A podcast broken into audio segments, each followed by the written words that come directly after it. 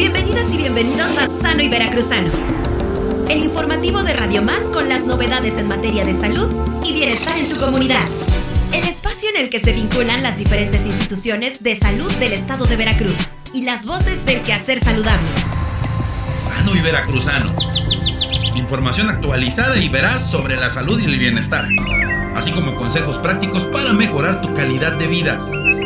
Desde Radio Más te damos la bienvenida a esta emisión de Sano y Veracruzano. Visión informativa con misión formativa. Gracias por acompañarnos en este viaje hacia una vida más sana y feliz en Veracruz. Sano y Veracruzano. Sano y Veracruzano. Sano y Veracruzano con Alejandra Mota.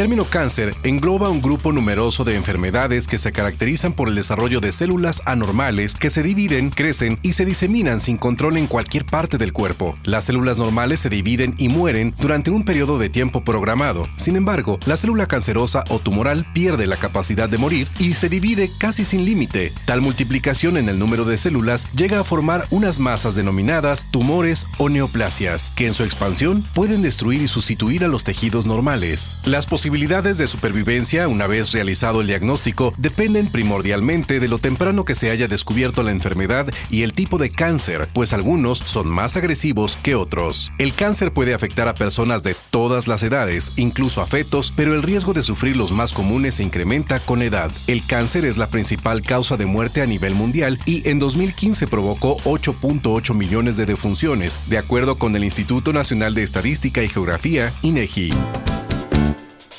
¿Conoce usted los tipos de cáncer? ¿Alguien en su familia ha padecido esta enfermedad? ¿Sabe cómo tratar a su familia o amigo con cáncer? Hoy, en Sano y Veracruzano, Día Mundial contra el Cáncer, prevención que salva vidas.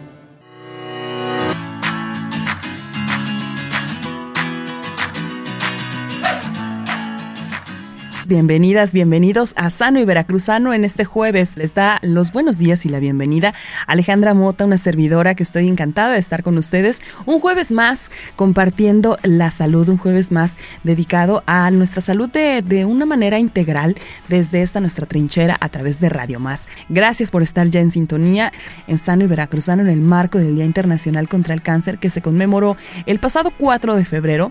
Nosotros aquí en Sano y Veracruzano nos unimos a esta comunidad internacional para conmemorar este día, el Día Mundial contra el Cáncer. Esto es una campaña que se hace con toda la intención de sensibilizar y de llamar la atención sobre un hecho que es real a todos a nivel individual, a nivel colectivo, seamos mujeres, seamos hombres, a todos nos puede dar cáncer y lo importante es ayudar desde, desde esta eh, trinchera Radio Macera eh, a prevenir y a controlar el cáncer. Por ello, eh, le doy la bienvenida a nuestra invitada, la doctora Rosa Isela Luna Ceballos. Ella es endocrinóloga y es coordinadora de investigación en la delegación del Instituto Mexicano del Seguro Social en la zona norte. Muchas gracias por la invitación. No, gracias a usted, doctora, porque en esta hora estaremos desmembrando pues, todo lo que tiene que ver en particular con esta enfermedad y, y, bueno, pues que usted desde la especialidad de la endocrinología, bueno, nos va a hacer favor de responder algunas de las dudas.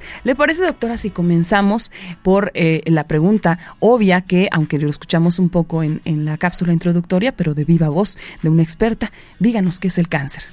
Bueno, el cáncer, como se escuchó en la cápsula inicial, es un cambio de nuestras células, nuestras células en nuestro cuerpo que pueden surgir en cualquier parte, desde piel, ojos, eh, aparato digestivo, respiratorio. Eh, estas células que son normales tienen un cambio que se llama una mutación okay. eh, desde el punto de vista médico y este cambio hace que estas células que tienen una vida, todas las células se reproducen, tienen una vida y mueren, se van cambiando en nuestro cuerpo, uh -huh. pero algo, algo cambia en la genética de estas células al interior que hace que estas células eh, tengan o una vida, media, una vida más larga, se reproduzcan más rápido y se vuelvan agresivas para nuestro cuerpo. Cuando tiene una reproducción mucho más rápida a la célula de donde se origina, entonces van a formar los tumores.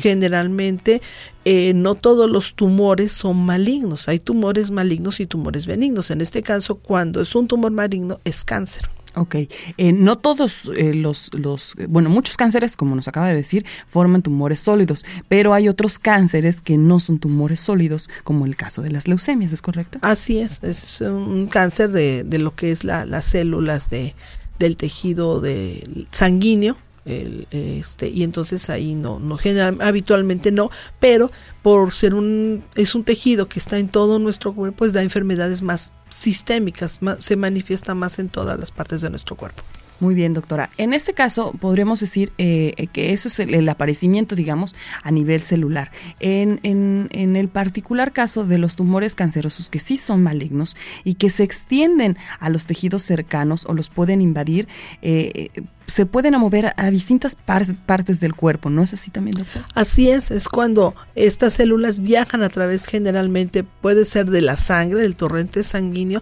a otras partes de nuestro cuerpo y se eh, estacionan en, en, algunos otros sitios y empiezan a reproducirse allí, se integran al tejido donde se, se, se, localizan o donde se, se migran y esto se le llama o se le conoce como metástasis. Eh, a los sitios más habituales de metástasis va a depender de, de, qué tipo de cáncer es, pero las metástasis más comunes se van hacia los ganglios principalmente, a los ganglios linfáticos. Eh, a eso se le conoce entonces como metástasis. Así es, es cuando una célula ya no se encuentra en su sitio de origen, sino viajó, migró y se eh, ubica en un nuevo sitio de nuestro cuerpo y ahí mismo se empieza a reproducir y a integrarse con el nuevo tejido.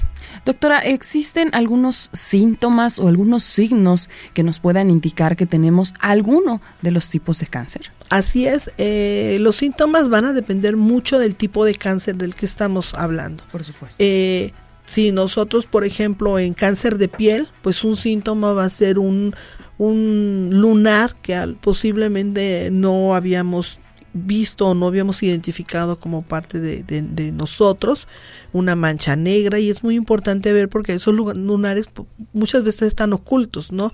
Entre los dedos de la mano, sitios que poco revisamos, entonces es muy importante revisar la piel, que no haya nuevos, nuevas, nuevos lunares. ¿Tienen alguna particularidad o son como un lunar común? Pues es un lunar, pero es un lunar que habitualmente es como una verruguita y puede ser muy pequeños, que es la detección oportuna, y a veces uno no le da mucha importancia y ese lunar va creciendo, esa verruga va creciendo y entonces puede ser un cáncer.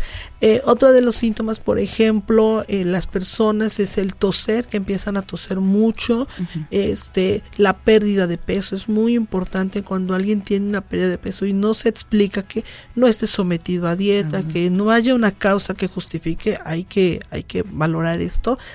Otra causa, otro síntoma muy importante en los varones, por ejemplo, para el cáncer de próstata, es que empiezan a tener problemas para orinar, sobre todo por la noche, este, que eh, orinan y el chorro se corta y cuesta trabajo iniciar el, la, la, micción o la orina en el varón.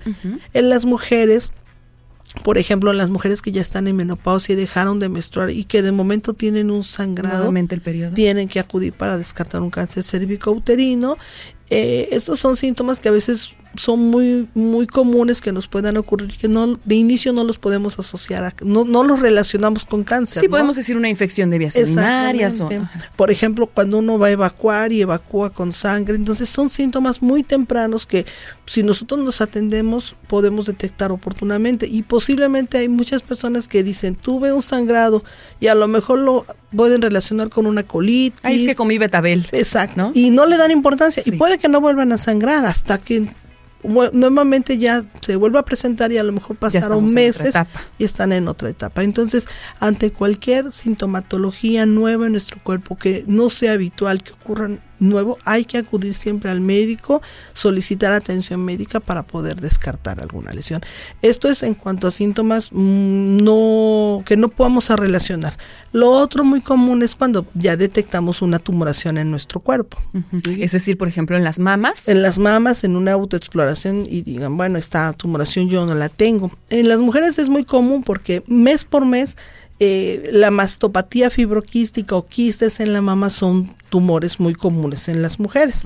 Entonces, pero estos, estos tumores tienen, tienen ciertas características. Son tumoraciones que duelen, que cambian durante el mes, eh, sobre todo previo a cada menstruación, esa tumoración va a crecer.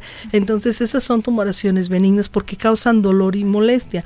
Pero de repente que haya una tumoración que no cambie, que no duela, que sea nueva. Las silenciosas. exactamente, eso hay que atenderlo eh, alguna autotumoración en nuestro cuerpo, ¿no? También este que sea nueva, pues habrá que solicitar atención. Cualquier, en, en particular hace rato, mm, eh, doctora, la escuchábamos y la veíamos en televisión que hablaba de una tumoración de la tiroides. Es, ah, es una, una forma de detectar una anormalidad. Platícanos un poquito de cómo se detecta. Bueno, la glándula tiroides es una glándula que está muy expuesta, está la piel y inmediatamente por abajo está la glándula de tiroides, está en la base de nuestro cuello, en la parte más baja y en la parte central. Es una glándula que muy frecuentemente puede tener tumoraciones. Eh, lo comentaba en televisión, hasta el 40% de la población o hasta un 60% si Es muy alto, doctor. Muy alto el porcentaje de tumoraciones, pero no precisamente de cáncer. El cáncer como tal en la tiroides eh, tiene un, es, es bajo, eh, pero lo importante aquí es que es de estos ejemplos de que es una tumoración que si uno la detecta no tiene uno que caer en pánico sino simplemente hay que hacer un protocolo de estudio y no proceder inmediatamente a una cirugía, porque luego si es una tumoración hay que operarla. Hay métodos hoy para poder diagnosticar si es una lesión benigna que se llama una biopsia de tiroides, que consiste en puncionar y hoy se hace guiado por un ultrasonido, se punciona, se aspiran las células y un médico especialista en patología nos va a poder determinar si una lesión benigna, oh, si no es una lesión benigna, este, y es algo que es, es maligno, bueno, se tiene que proceder a la cirugía. Ok, la cirugía es la única opción en ese caso. En estos casos es la, la, opción inicial para los pacientes. Muy bien.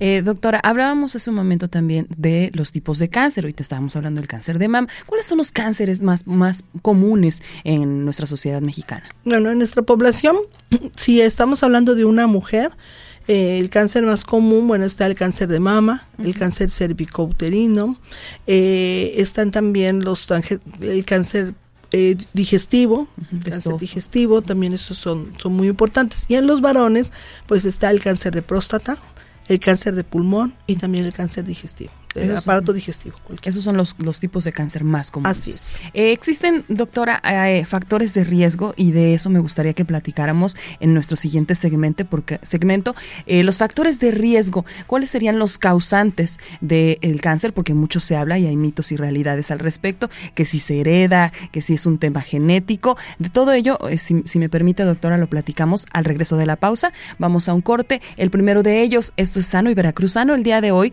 en el marco del Día Internacional contra el Cáncer, que fue el pasado 4 de febrero. Vamos a una pausa y volvemos con más. ¿Quieres estar al tanto de las últimas novedades en materia de salud y bienestar en Veracruz? Entonces, no te pierdas Sano y Veracruzano, el programa informativo de Radio Más que te brinda información actualizada y veraz sobre la salud en tu comunidad. Sano y Veracruzano. Siempre hidratarte. Comer alimentos saludables. Y hacer ejercicio regularmente. Cuida tu cuerpo. Tu mente. Y tu corazón. Estás escuchando. Sano y veracruzano. Sano y veracruzano. Mitos y realidades.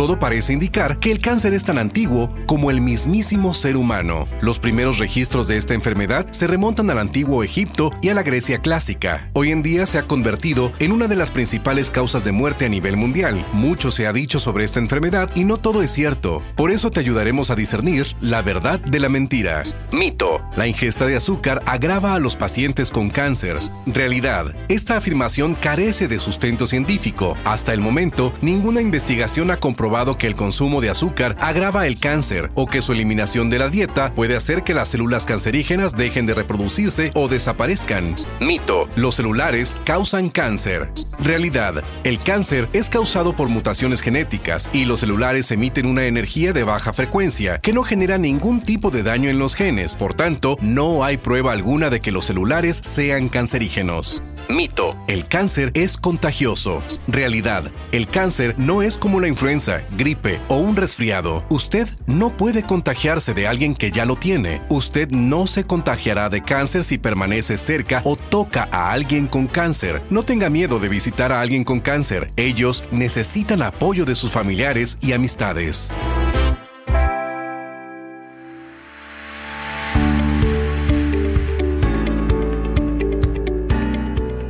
Gracias por seguir en Sano y Veracruzano. Yo soy Alejandra Mota y estoy muy bien acompañada porque la doctora Rosa Isela Luna Ceballos, endocrinóloga del Instituto Mexicano del Seguro Social en la delegación mm, Veracruz Zona Norte, nos acompaña esta mañana y es nuestra especialista para platicar sobre esta enfermedad, el cáncer, considerado, ya escuchábamos, como la principal causa de muerte a nivel mundial, que ha sido devastador para las y los mexicanos de todas las edades. La, la aparición de este, pues de este padecimiento crónico degenerativo eh, mucho tiene que ver, decíamos doctora, con el estilo de vida de un país como es México, caracterizado por los altos niveles de obesidad y de rechazo generalizado a la actividad física. ¿Cómo influye este el estilo de vida eh, al ser un factor de riesgo, doctora, para desarrollar cáncer? Bueno, eh, dentro de los factores de riesgo para cáncer, eh, depende de qué tipo de cáncer estamos hablando. Eh, uno de los principales factores de riesgo puede ser la obesidad, se ha relacionado, pero no es un factor totalmente establecido. durante el problema de obesidad, nuestro cuerpo generalmente produce más insulina. Y la insulina es una, es una hormona que estimula el crecimiento de las células. Es como que una vía, pero no es algo totalmente eh, establecido, correlacionado. Pero en cambio hay otros factores. Por ejemplo, para el tabaquismo, las personas que fuman, muchas veces pensamos tabaquismo igual a cáncer de pulmón, y no es así. El tabaquismo puede causar más de 20 tipos de cáncer en nuestro cuerpo, desde el, todo lo que es cavidad oral, laringe, esófago, eh, hasta vejiga, que es qué tan lejos está, pero eh, el tabaquismo creo que es uno de los principales factores de, riesgo prevenibles en, la población. Claro, evitando fumar. Así es. El otro, los otros factores de riesgo pues son la exposición a radiaciones, las personas que están expuestas a radiaciones, ya sea externas como los rayos este también UV para la piel, eh, eso es otro factor que se puede evitar en personas que tienen que estar muy expuestas al sol, utilizar los bloqueadores solares, el sombrero para tratar de exponerlo la lo, menos posible. lo menos posible la piel o radiaciones externas de otro tipo. Hay algunas personas, por ejemplo, que se han tenido que radiar en cáncer, por ejemplo, personas con antecedentes de cáncer de mama que han tenido que recibir radiación, este tipo de radiación muchas veces puede afectar otra parte del cuerpo, como por ejemplo glándula, la glándula tiroides, y pueden desarrollar otro, otro tipo de cáncer, un segundo cáncer que se llama otro cáncer primario dos cánceres, dos tipos de cáncer diferente en una misma persona eh, y en tiempos diferentes también que aparecen. Este, son como los, los factores de riesgo este, que, que, son prevenibles en nuestra población. Y el otro punto más importante es la detección a tiempo, ¿no? Para poder este, eh, pues evitar que este, el cáncer aumente o, o incremente su, su, este, su crecimiento y con esto sea más difícil el tratamiento. Escuchábamos en la cápsula de mitos y realidades que el cáncer no se contagia, que si tocas a la persona no te va a, este, a contagiar el cáncer y, entre otros mitos más que, que, se, que, bueno, pues que se destruyeron ahí en nuestra cápsula que preparó la producción. Pero hay un mito, hay un, hay un, eh, pues una creencia también que es generalizada y que me gustaría que usted desde su este, parte experta pues nos dijera. ¿Es el cáncer se hereda, doctora? No, eh, genera, bueno, sí se hereda, aunque hay una tendencia eh, familiar para ciertos tipos de cáncer. Por ejemplo, eh, si en una familia eh, una mujer tiene cáncer de mama, pues hay que las, las hijas de esta, de esta mujer tienen que estar, estar atentas. hay cierta predisposición. Exactamente, pero no quiere decir que todas las hijas van a tener cáncer de mama, ¿no?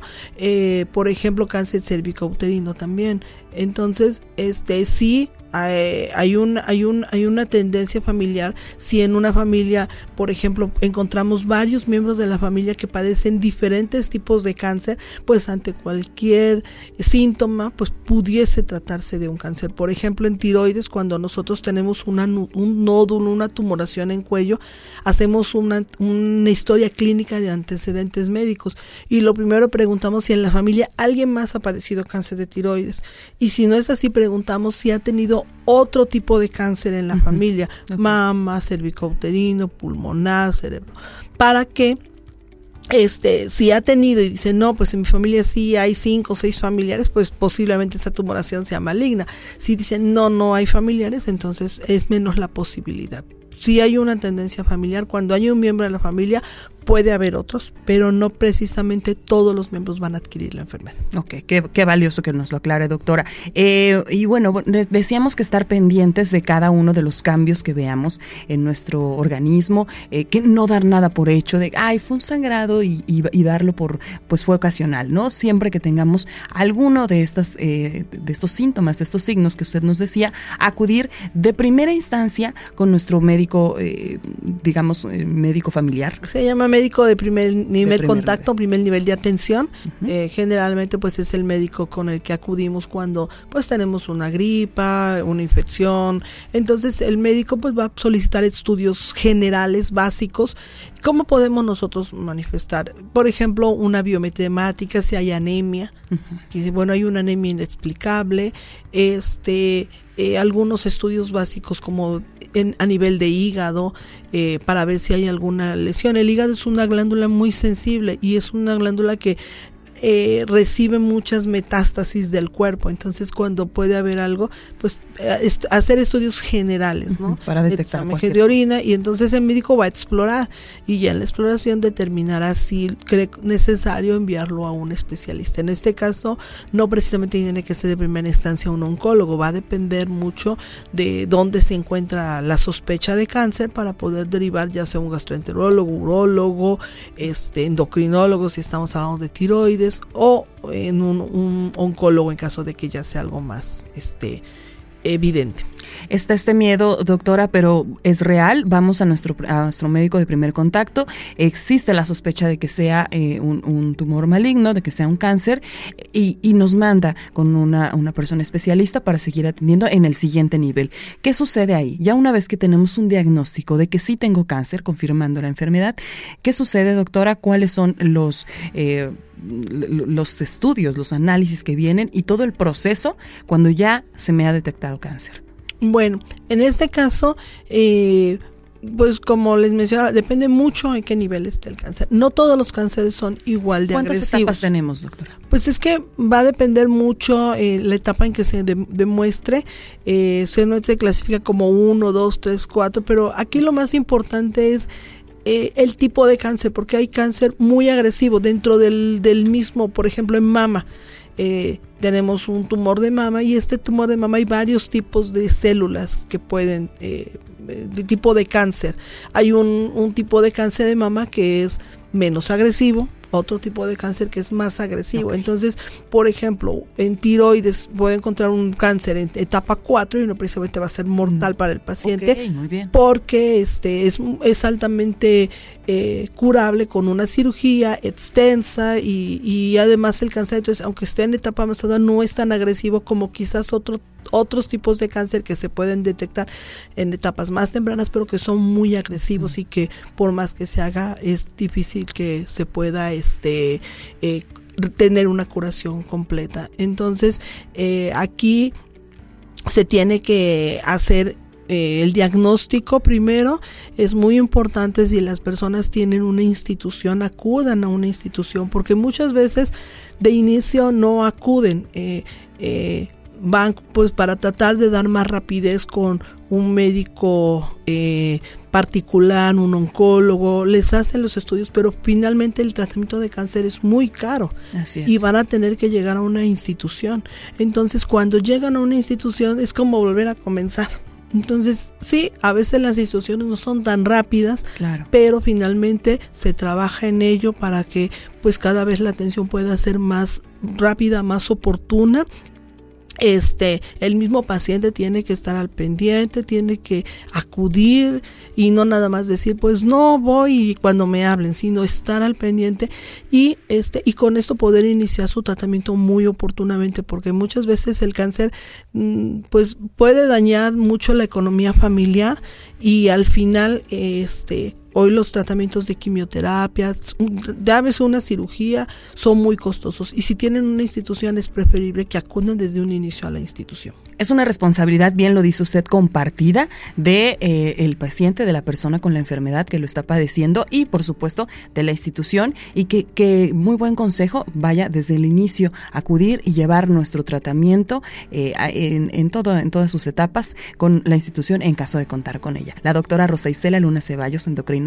que nos acompaña desde el IMSS, nos estará respondiendo las preguntas que ustedes tengan. Vamos a una pausa y volvemos con más aquí en Sano y Veracruzano. Comunidad de Sano y Veracruzano. No olviden la importancia de mantenerse activos, ya sea caminando, corriendo, nadando o bailando. Mantengan su cuerpo en movimiento y disfruten de los beneficios que esto les traerá.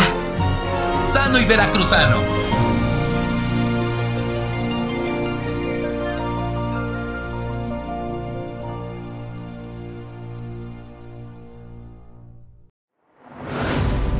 En Sano y Veracruzano, te recomendamos que pases más tiempo con tus seres queridos.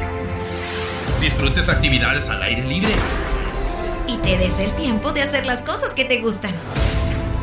Así es como se construye una vida plena y feliz. Vida plena y feliz. ¿Escuchas ahora?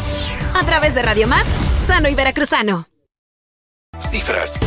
El cáncer de mama es el más común entre las mujeres y representa 16% de los tumores malignos diagnosticados. 69% del total de muertes por esta enfermedad se presentan en países en desarrollo donde la mayoría de los casos se diagnostican en fases avanzadas, dificultando su tratamiento exitoso. El cáncer es la principal causa de muerte a nivel mundial. En 2015 se calcula que provocó 8.8 millones de defunciones. En México, 3 de cada 10 muertes por cáncer en la población de 30 a 50 años se deben a cáncer en órganos digestivos. Se identifican cinco tipos de cáncer responsables del mayor número de fallecimientos. Cáncer pulmonar, 1.69 millones de muertes. Cáncer hepático, 788 mil defunciones. Cáncer colorectal, 774 mil muertes. Cáncer gástrico, 754 mil defunciones. Y de mama, 571 mil muertes.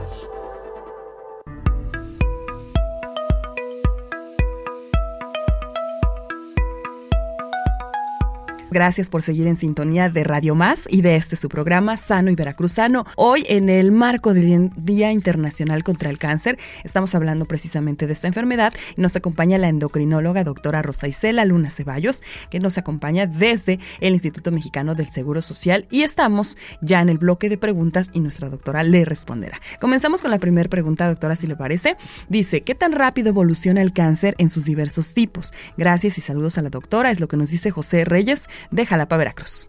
Este, bueno, como mencionaba en el primer segmento de este programa, eh, depende mucho eh, el tipo de cáncer.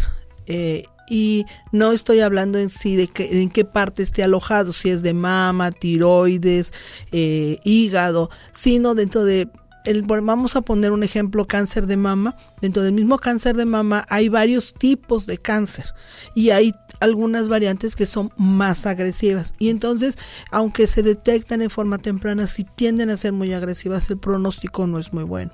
En cambio, hay otras otros variantes de cáncer de mama que son menos agresivos y pueden detectarse en estadios más avanzados y tener mejor pronóstico. Lo mismo en tiroides. El de tiroides tiende a ser muy benigno, pero hay un tipo de cáncer que es muy agresivo y que en un mes, dos meses podemos tener unas tumoraciones muy grandes y un pronóstico muy malo a corto plazo. Ok, gracias a José Reyes. Tengo otra pregunta que nos envía Michelle. Dice, hola, lindo día, tengo una duda.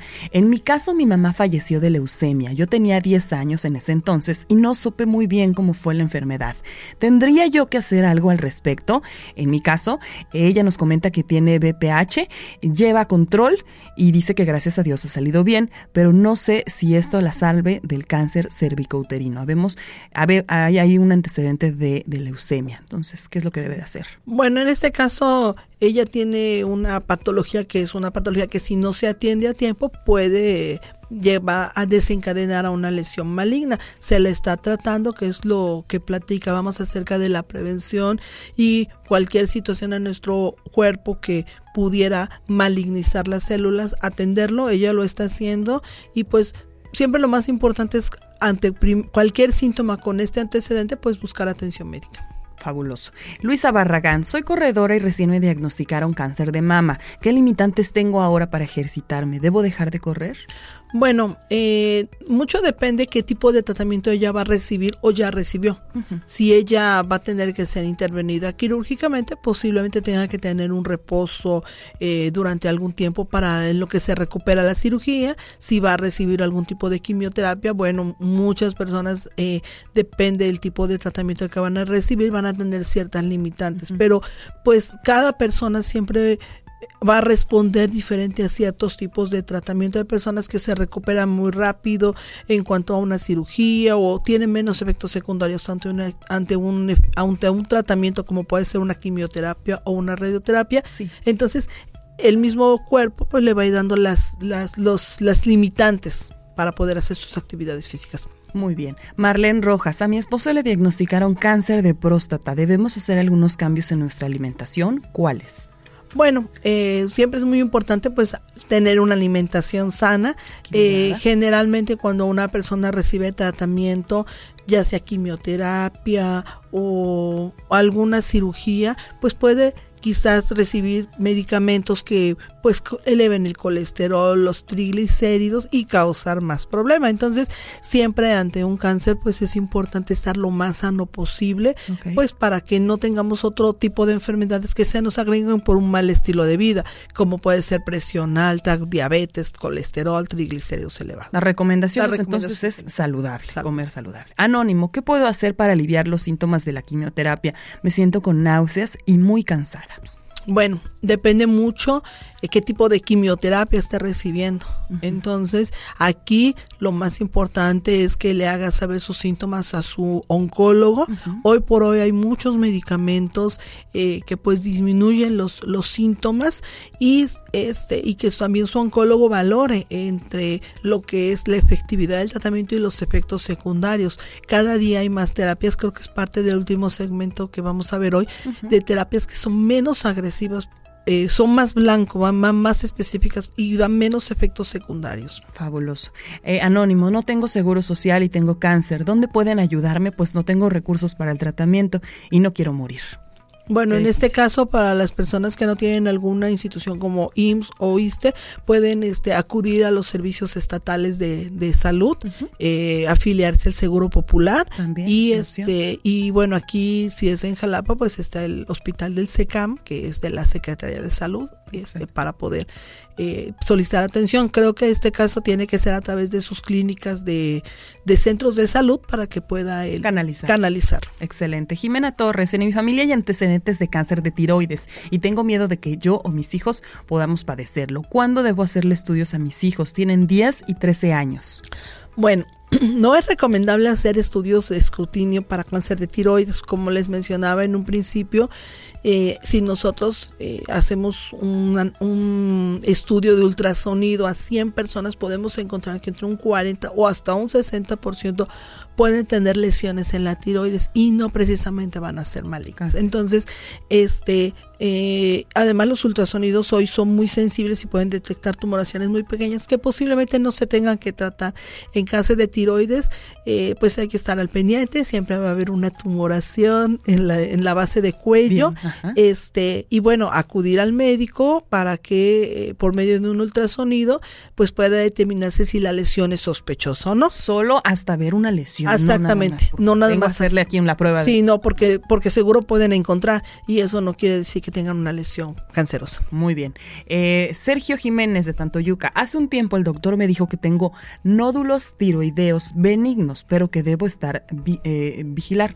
¿Existe riesgo de desarrollar cáncer de tiroides? No, generalmente los nódulos tiroideos eh, son muy comunes en la población. Les mencionaba, de todos los nódulos tiroideos, la, la la incidencia de, o la prevalencia de cáncer, perdón, en este caso puede ser de eh, un 4, cuando mucho un 7% de, de, de, la población, entonces es muy baja. Si él ya tiene diagnosticado nódulos benignos, eh, posiblemente sea un proceso inflamatorio crónico que se llama tiroiditis y que bueno, tiene que estarse atendiendo, tiene que acudir con su médico, si le da medicamento, tomarlo y en vigilancia, pero la posibilidad de que sean malignos es muy baja, que se malignicen por un tiempo. Muy bien. Laura Domínguez de aquí de Jalapa. Tengo una amiga que recientemente fue diagnosticada con cáncer de seno y se lo van a extirpar. Yo quiero apoyarla emocionalmente, pero siempre que quiero hablar con ella me pongo triste o lloro y ella se deprime más. ¿Qué es lo que puedo hacer? Bueno, es muy importante en, una persona que tiene cáncer eh, pues que pueda sentir energía positiva de, de, las personas que lo rodean y muchas veces pues si nosotros no estamos en condiciones de poder apoyar favorablemente a estas personas, pues es preferible mm, llamarles mejor por teléfono, mensajitos de texto que a veces pueden ser muy motivadores y pues no están viendo nuestro estado emocional como podemos estar.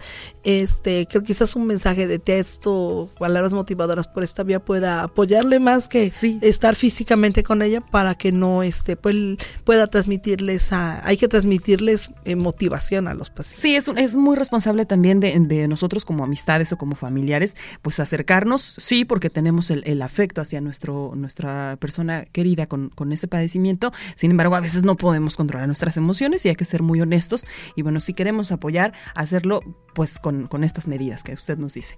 Ana Palmeros dice, tengo sudoración nocturna y un poco de sobrepeso. ¿Cómo puedo saber si mi tiroides está funcionando correctamente?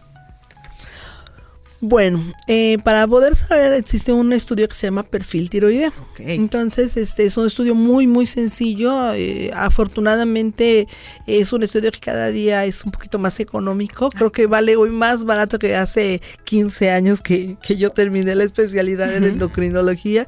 Y además es un estudio que hoy por día en cualquier laboratorio son automatizados y tienen, este, pues son estudios que están, salen bien en los reportes. Entonces, en ayuno tiene que acudir a un laboratorio y ahí le van a hacer un perfil tiroideo. Si el perfil tiroideo en el lado derecho vienen los valores de referencia.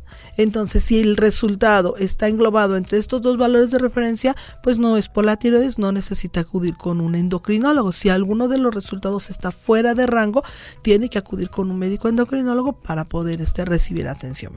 Para hacer este estudio, doctora, es necesario y recomendable, mejor dicho, acudir primero con un médico y, e indicarle, bueno, sabe que tengo estos síntomas, tengo esta duda, podría, o simplemente voy al laboratorio y lo puede, puede ir al laboratorio y el mismo químico la puede orientar, porque muchas veces es el hecho de van con el médico y, claro, no interpretarlos ellos, o sea, él va a hacer, este, si hay algún rango fuera normal, entonces ya el médico le va, le va a dar el tratamiento, le va a definir, porque muchas veces no todos los rangos anormales se tienen que tratar en problemas de tiroides, pero eso ya lo va a definir el médico. Perfil tiroideo es la prueba. Perfil tiroideo en sangre. Muy bien. Muchísimas gracias a toda la gente que se comunicó con nosotros. Vamos a una pausa, la última de ellas, y volvemos al bloque final de Sano y Veracruz. ¿Salud? ¿Salud? ¿Bienestar? ¿Bienestar? ¿Y consejos prácticos? ¿Consejos prácticos? Para mejorar tu calidad de vida. Sano y veracruzano. Sano y veracruzano. salud, bienestar y consejos prácticos para mejorar tu calidad de vida. Sano y veracruzano. Para llevar a casa. Algunas acciones que disminuyen el riesgo de cáncer son 1. No fumar. Está confirmado que el humo del tabaco aumenta el riesgo de ciertos tipos de cáncer como el del pulmón, el de esófago, cavidad oral y laringe. 2. Vacunarse contra el BPH. El virus del papiloma humano es el causante del cáncer de cuello uterino. Por lo tanto, vacunar las niñas y adolescentes contra este virus disminuyó de manera importante la probabilidad que se sufra de dicho mal en el futuro, pues la vacuna cubre dos de los 15 virus más frecuentes y agresivos. 3. Vacunar contra la hepatitis B. Otro virus que causa cáncer de hígado es el de hepatitis B, pero existe una vacuna para evitar dicha infección. 4. Hacer ejercicio. Ayuda a regular el peso y a suprimir el estrés, entre otros beneficios. 5. Comer balanceado. Incluir en la dieta muchas frutas y verduras, pues ellas ayudan a limpiar el cuerpo. También se recomienda reducir el consumo de carnes rojas y bajar la ingesta de alimentos ultraprocesados. 6. Alcohol en moderación. Esta simple medida evita todos los tipos de cáncer. 7. No a la exposición del sol. No exponerse a rayos en los momentos de máxima radiación y usar antisolares es la regla de oro para limitar el riesgo de cáncer de piel.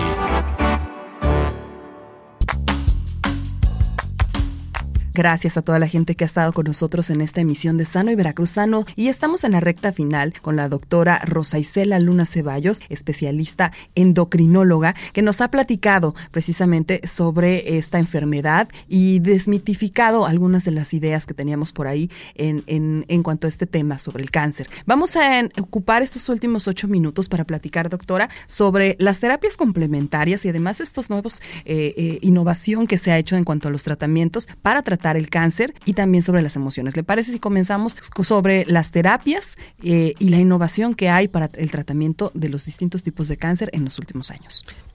Hoy por hoy el cáncer es una de las enfermedades más estudiadas en el mundo la industria farmacéutica le, está invirtiendo mucho a nuevas terapias para tratar el cáncer. Este tipo de terapias eh, ya no son como la quimioterapia tradicional que pues se pone por vía intravenosa o por otra vía y puede ser sistémica y dar muchas manifestaciones como náuseas, vómito. Hoy, eh, hoy, por hoy la, la, la, terapia como que va más encaminado, se llama terapia blanco molecular. Eh, el, los el cáncer generalmente tiene algunos cambios en su interior de la célula que se llaman cambios moleculares. Entonces estas terapias van dirigidas precisamente a modificar estos cambios entonces, pues da menos efectos secundarios, no quiere decir que no los tengan. Se está estudiando mucho sobre esto y bueno, eh, de todas las enfermedades en el mundo, el cáncer es la enfermedad más estudiada para nuevos tratamientos.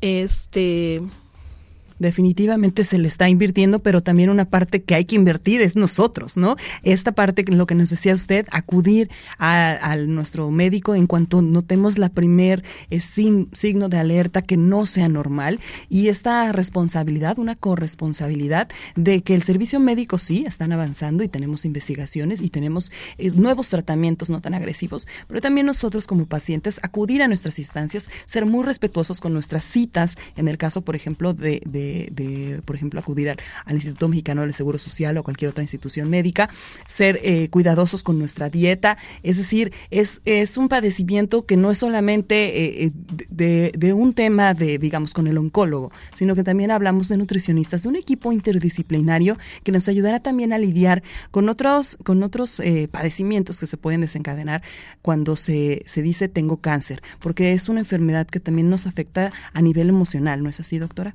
Así muchas personas eh, siempre es recomendable que acudan con un familiar, eh, porque muchas veces cuando nosotros nos dan un impacto de una noticia, podemos reaccionar de forma diferente, que a veces no sabemos hasta el momento en que estamos viviendo la experiencia. Entonces, siempre es muy importante apoyarse con la familia para que acudan con sus familiares a la consulta.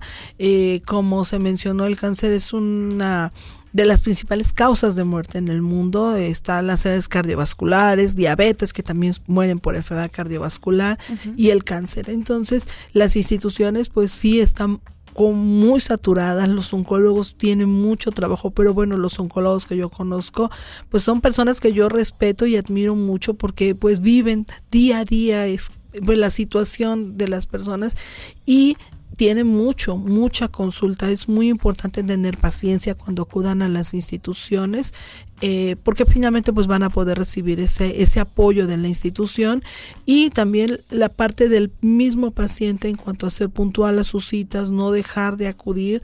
Muchas veces, bueno, aquí en Jalapa, en la Secretaría de Salud tienen la, la opción de acudir al SECAM, pero en el caso del IMSS muchas veces tienen que acudir hasta Veracruz. Entonces es el, el decir, bueno, es lejos, pero pues finalmente voy a recibir una atención, y por parte de y, además, bueno, tener un estilo de vida saludable, no complicarse. Una persona, por ejemplo, que tiene diabetes y está muy descompensada, pues esto va a complicar el tratamiento del cáncer. Eh, hasta una misma cirugía puede retrasar por no tener un estilo de vida saludable. Entonces las personas tienen que ayudar en cuanto a cuidarse, tener una alimentación sana, un ejercicio moderado de acuerdo a sus posibilidades y pues buscar la atención lo más oportunamente. No desatender tampoco la parte emocional, doctora, ser responsables de nuestras emociones y si sabemos que nos está rebasando tener la enfermedad o tener un familiar o una amistad con esta enfermedad, atendernos si hay eh, psico, psicólogos también hay, eh, personas especialistas que nos pueden acompañar en un proceso de cáncer eh, para pues lidiar con las emociones y con todo lo que se viene también al pasar por un proceso de, de tratamiento, ¿no? Así es, este eh, generalmente el cáncer no es exclusivo el tratamiento entre médico y paciente, hay un equipo multidisciplinario que incluye pues enfermeras, psicólogos, trabajadores sociales, porque muchas veces el paciente de repente ya no llega a la consulta, ¿qué pasó? Y puede ser que a lo mejor no esté en condiciones, entonces el trabajador social va a acudir a su domicilio para ver en qué forma lo puede apoyar. Entonces, eso, eso es un manejo multidisciplinario y el mismo paciente tiene que estar abierto a todo esto. Muy bien. Qué valioso eh, también lo que platicábamos fuera de micrófonos, doctora, para ir cerrando el tema, eh, pues precisamente erradicar estas metáforas peligrosas y el, lenguaje bélico. No hay, no, no batallas, no perdedores, porque hay veces que hay ciertas personas en las emociones, el, el decir, pues perdió la batalla contra el cáncer. Creo que me parece muy valiosa esta cápsula, que esta, esta campaña, perdón, que hay a nivel nacional para erradicar este tema y hablar en, en pro de la salud y no eh, irnos a los temas de, de, pues este lenguaje bélico. Creo que siempre tratar de ser positivos en nuestra, en nuestra forma de comunicarnos para con las personas que tienen esta enfermedad y nosotros mismos, eh, si estamos padeciendo un cáncer, tratar de tener una actitud ante la vida, que yo sé que debe ser muy difícil eh, al estar en una situación así, pero siempre pues tratar de, estar en positivo. Doctora, un comentario final para ir cerrando el tema. Muchas veces las tristezas, eh, las, las inquietudes pueden afectar más el sistema inmunológico.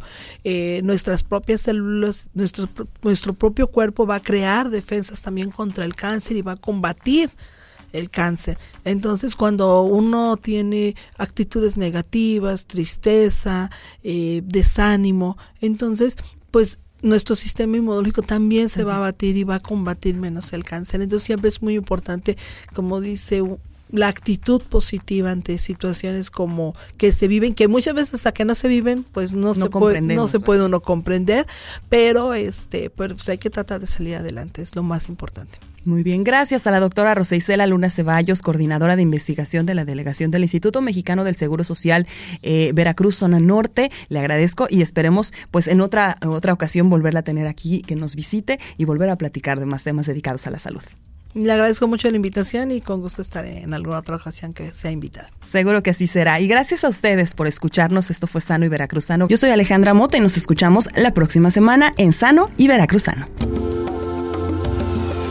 Ha llegado el final de otra emisión de Sano y Veracruzano, el programa informativo de Radio Más que te trae novedades en materia de salud y bienestar en Veracruz. Esperamos que hayas disfrutado y aprendido con la información y consejos que te hemos compartido y puedas aplicarlo en tu vida diaria para mejorar tu salud y bienestar. Y puedas aplicarlo en tu vida diaria para mejorar tu salud y bienestar. Estamos comprometidos en brindarte información veraz y actualizada sobre la salud en tu comunidad contando con el respaldo de las diferentes instituciones de la salud en el estado de Veracruz. Gracias por sintonizar Sano y Veracruzano. En Radio Más, te esperamos en la próxima emisión para seguir juntos en este viaje hacia una vida más sana y feliz en Veracruz. ¡Hasta la próxima!